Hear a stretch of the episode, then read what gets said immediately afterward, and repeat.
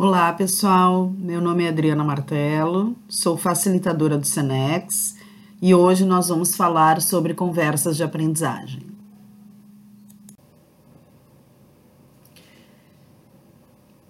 No nosso cenário atual, a gente vem observando né, que a nossa atenção vem sendo disputada de inúmeras formas. São os grupos de WhatsApp, os diversos papéis que a gente desempenha na vida, as mídias sociais, enfim, todos os dias nós somos inundados por informações, pedidos, ofertas, que, e tudo isso nos leva né, à necessidade de descobrir novas formas de se lidar com isso. E uma das ferramentas mais poderosas que nós temos para o enfrentamento dessa realidade são as conversas.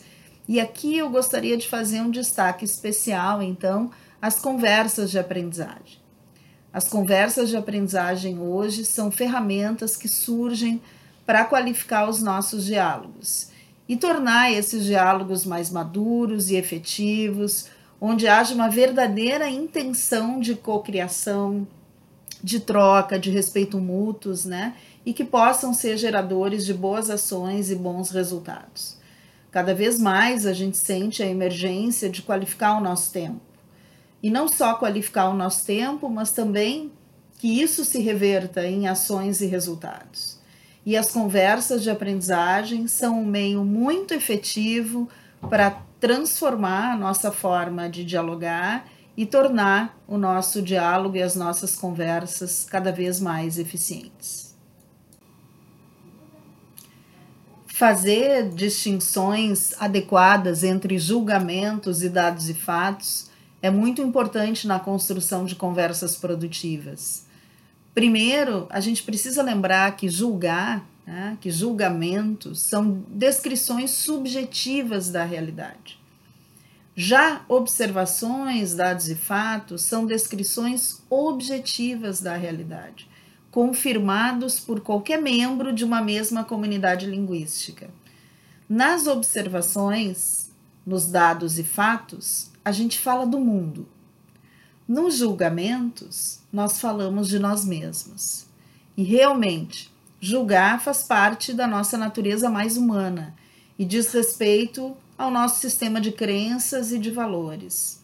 Nós julgamos a partir das nossas referências. E aqui eu gosto de citar a Echeveria, né, que ele nos fala que os julgamentos são as janelas da alma.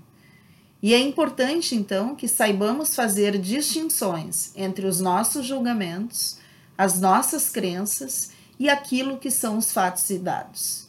Saímos do nosso julgamento quando a gente realmente se interessa genuinamente em saber a necessidade do outro, olhando os dados e fatos e buscando os interesses comuns.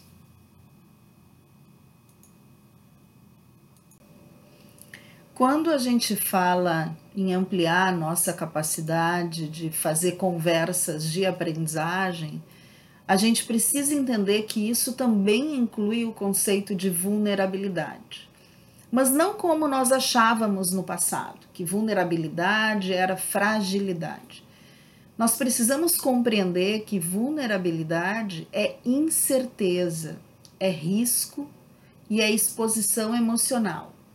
E quando a gente está disposto a aprender, a gente está disposto a abrir mão das coisas mais conhecidas para acessar o novo, o desconhecido.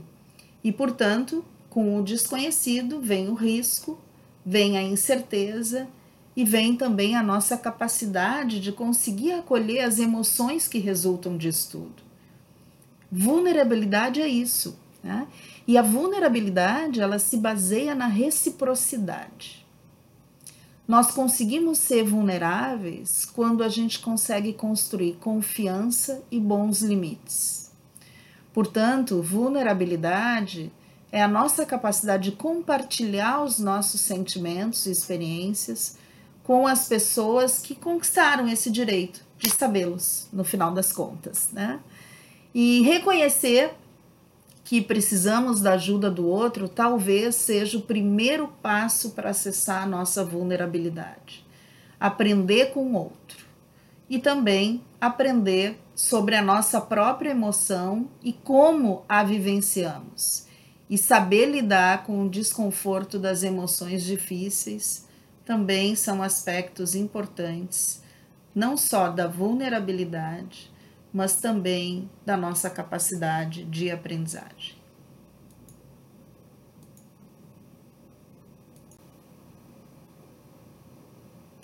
O storytelling ele ajuda muito nas conversas de aprendizagem. Uh, primeiro, porque é uma ferramenta que se refere a nossa, ao nosso DNA mais humano, né? Porque contar história faz parte do nosso DNA humano. Inclusive, o nosso cérebro foi feito para aprender a partir de histórias, de relação de causa e efeito. Além disso, as histórias nos estimulam muito, né? Eh, nos estimulam a agir, nos estimulam na paixão, no resgate da nossa essência, na nossa autenticidade. A história ela confere sentido às nossas experiências e aquilo que a gente viveu. Né? E, e, é importante entender que a história, e, e se a gente for até pegar é, é, a, a, própria, o próprio conceito, né? se a gente for pegar literalmente, a palavra storytelling, story uh, tem a ver com história, né? Que é a parte subjetiva, imaginativa e criativa da nossa experiência. E telling tem a ver com narrativa, que é a parte concreta, que é o jeito com que a gente conta a história, que é a forma com que a gente se expressa. Então, entendendo esse ferramental, e quando a gente pensa em conversa, conversa nada mais é do que o encontro de duas pessoas que se encontram a partir de duas histórias. Né? E nós temos uma tendência humana de querer sobrepor a nossa história à história do outro, muitas vezes assumindo papéis hierárquicos ou posições de perde-ganha, né? de vilão mocinho. O desafio do storytelling ao vivo e nas conversas de aprendizagem é fazer com que cada um se sinta co-criador de uma terceira história. Né? Quando a gente está em conversa, a gente está criando uma terceira história, que não é nem de um e nem de outro, mas é o resultado da confrontação dessas duas histórias a partir de um propósito comum. Portanto, o storytelling nos ajuda a compreender e atuar em cima da nossa forma de comunicar.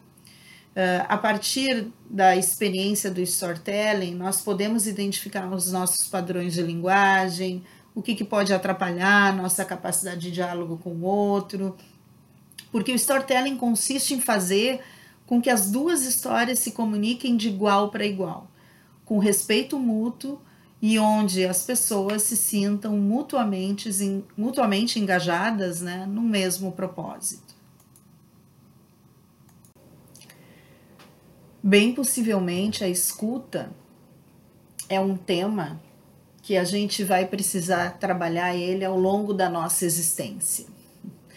E o humano, e eu digo isso, né, porque na minha visão o humano naturalmente é limitado na sua escuta.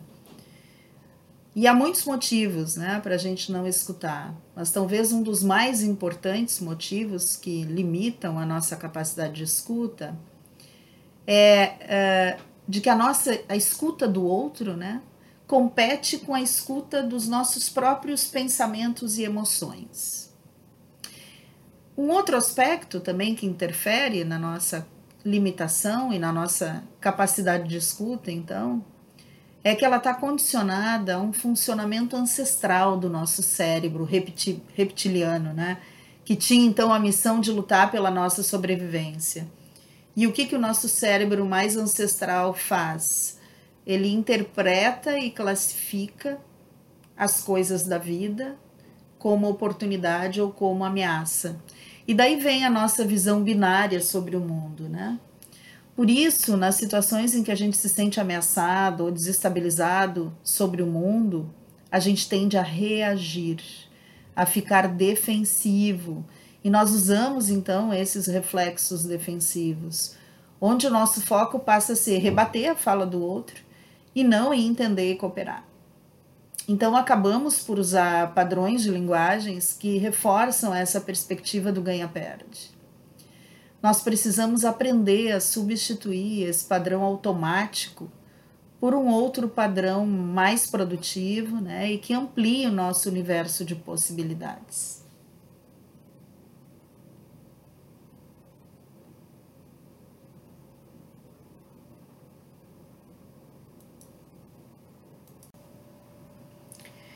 Em uma conversa corajosa, nós não temos como evitar não sermos bem-quistos. E isto por uma questão muito simples, porque isso não está no meu controle. Isto está na esfera do outro, e sobre o outro nós não temos como controlar. O que a gente pode fazer diante disso é sempre ter clareza sobre nossos valores e crenças. A Brené Brown, ela tem uma uma definição bem bacana sobre isso. Ela diz o seguinte: que nós temos que entender que nossos valores e crenças são a luz da nossa escuridão. É isso, né? É, se nós temos convicção daquilo que nos move e daquilo que a gente acredita, é, isso é uma porta que se abre numa conversa difícil com uma outra pessoa. E as nossas palavras, os nossos pensamentos, os nossos comportamentos, eles precisam se conectar com essas crenças.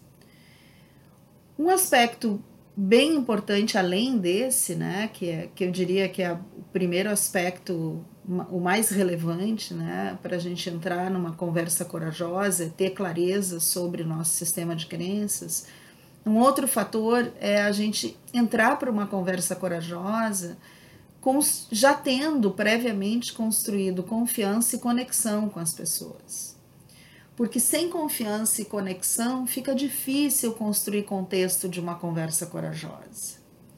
A confiança e a conexão são impulsionadores né, para o desenvolvimento. Quando as pessoas se sentem verdadeiramente envolvidas, co-criando, autônomas, a gente impulsiona a criação de ambi ambientes né, genuínos para conversas importantes e difíceis. E é claro que existe um trabalho prévio à conversa corajosa, prévio à minha conversa com o outro, que é a conversa comigo mesmo. Ter a coragem de se autoconhecer, ter a coragem para acessar os seus limites, os seus potenciais e os seus temores, eu entendo que é o primeiro passo na direção de uma conversa corajosa. Identificar seus valores, viver de acordo com eles, certamente vão impulsionar construir cada vez mais conversas de aprendizagem e conversas que ajudem a criar um mundo mais harmonioso, né? E um mundo muito melhor para todos nós e para o nosso viver. Eu creio muito nisso e acredito muito que esse workshop possa trazer luzes muito significativas sobre como construir conversas corajosas e conversas de aprendizagem que tornem a vida melhor.